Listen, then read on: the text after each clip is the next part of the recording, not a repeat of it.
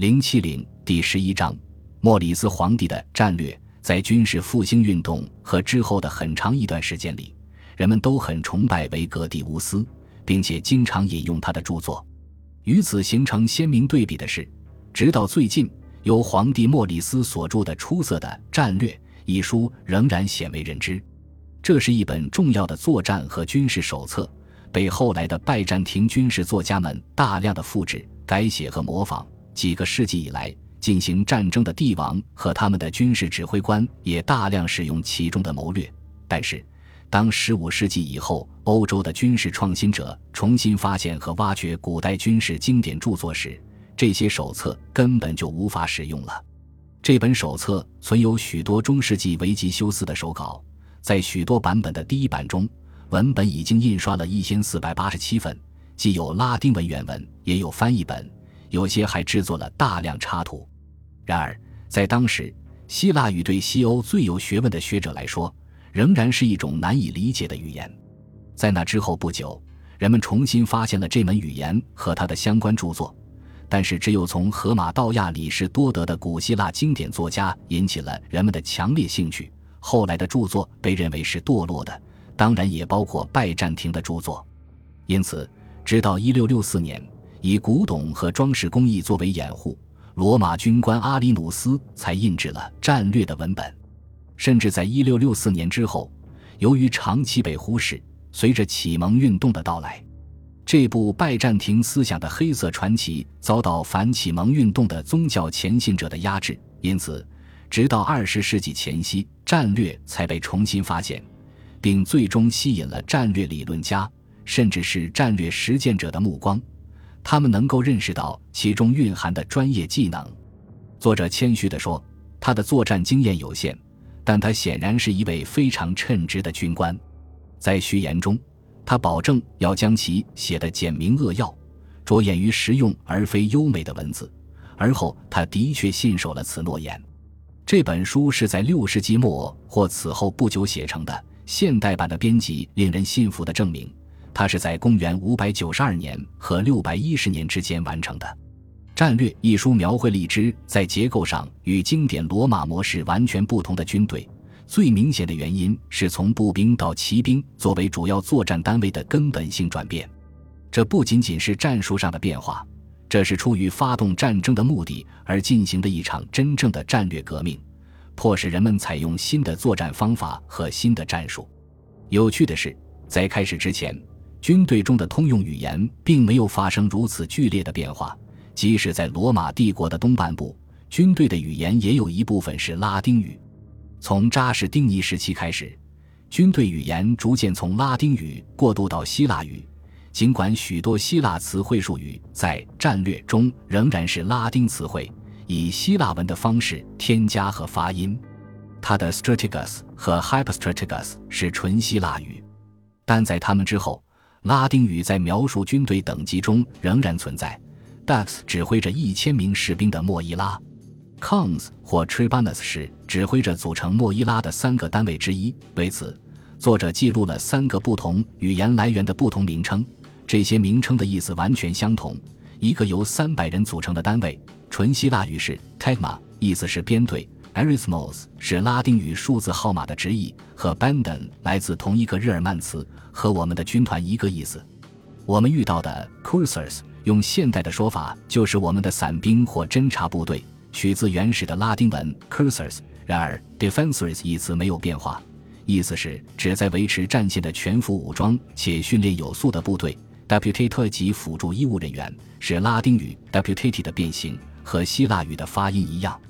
罗马军队是非常守旧的，特别是在充满不确定性的战争中。我们发现，胜利的罗马帝国光荣军团的战斗命令在最初的拉丁文中完全保持不变。EXI 意思是退出、撤退。此时战线的宽度将增加一倍，纵队的纵深从八人减少到四人。The Rich Fronton 的意思是当一些人走到前面，整条战线变得参差不齐时，把战线拉直。仗的意识是汇合或队伍紧密团结。一位学者列举了五十个这样的术语，以说明他们是如何被翻译成希腊语的。在随后的转译中被收录在利奥六世的战术中。他给出了一个当时在军令上守旧的例子，即瑞典一个精锐的胡萨兵团仍保留德语的军令语言。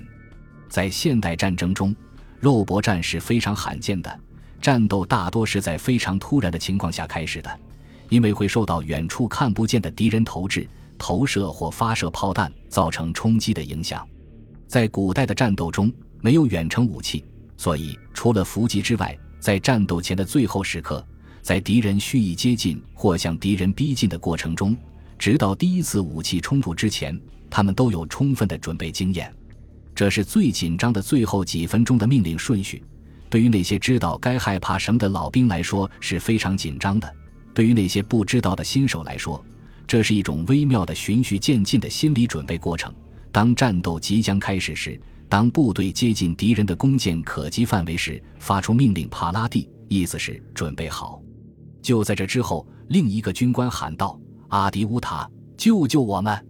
众人齐声清楚地回答说：“神啊，你是神啊！”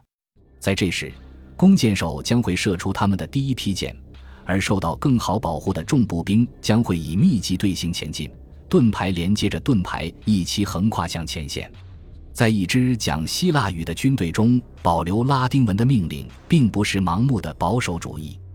而是一种保持连续性的方式，这是人类历史上最成功的军事机构，也是新罗马帝国从旧帝国得到的最重要的遗产。莫里斯的战略是拜占庭最完整的作战手册，尽管其篇幅很短。为了描述能让一个人打败三个人的训练和战术，作者自己只用了一个词，而其他作家在这里可能得用三个。几个世纪以来。它无疑是拜占庭军事首领们最有用的参考书籍，即使到现在也不是完全无用的。在神秘基督教仪式的面纱背后，拜占庭人纯粹的实用主义作风是非常罗马化的。在《战略》一书中，其实内容是我们的夫人，纯洁的、永远的圣母玛利亚，然后立即转向关于士兵训练的叙述。这是任何严肃的作战手册的正确起始点，就像现在一样。军事历史中往往没有提及双方的士兵是如何训练的，然而，这通常是军队实力的决定性因素。不仅仅是历史学家忽视了培训的本质重要性，从最初的个人培训或基础培训开始即是如此。如果新兵在被派往部队之前，在接受基本训练的时候还没有掌握武器和作战技术，那么部队就不能练习战术。因而不得不弥补每一个新兵所缺乏的基本技能。大多数军队的大多数部队都是这样做的，这主要是因为他们的军官有更重要的事情去做，而不用去监督新兵的个别训练，包括每天早起、夜晚没有娱乐活动、长时间麻木重复的指导，以及在所有的天气条件下进行大量的行军、跑步和爬行。所以在世界上大部分的军队中，经历几周的拉练和军事演习之后，新兵们会到达他们的部队。如果训练时在射程范围内可以打中十次或二十次，那么战斗中会产生的后果将毫不意外。在现代军队中，只有一小部分军队是认真训练士兵的，因此在战术上比未受过训练的大多数军事人员具有决定性的优势。这就是战略的目标。他选择的主要士兵类型既不是步兵，也不是骑兵，而是两者兼而有之。弓箭手是最重要的，因此需要对士兵进行站立和坐式射箭训练，以及在上马时及近距离战斗中使用长矛刺或猛戳。士兵还需要接受单位的冲锋训练。旧的术语“骑兵”已经不适用了，因为在大多数情况下，他只不过是拥有劣质马匹的步兵，不能骑马。更别提射箭了。更古老的术语“龙骑兵”暗示，考虑到准确性和射程，更高级的龙骑兵装备的是步枪，而不是滑膛枪。在个别士兵的操练和演习标题下，我们读到，他应该被训练快速站立射击，要么用罗马人的方式，要么用波斯人的方式。速度是重要的，它能使箭从箭袋中松动，并以强力的方式释放，这是必不可少的。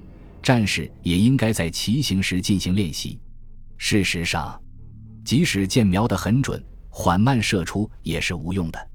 弓箭手的战术效能明显取决于他们的射速、精确性和致命性，但三者之间不存在同质的权衡，因为敌人通常会撤退到精确且致命的弓箭射程之外，或者相反，他们会试图冲锋并超过弓箭手。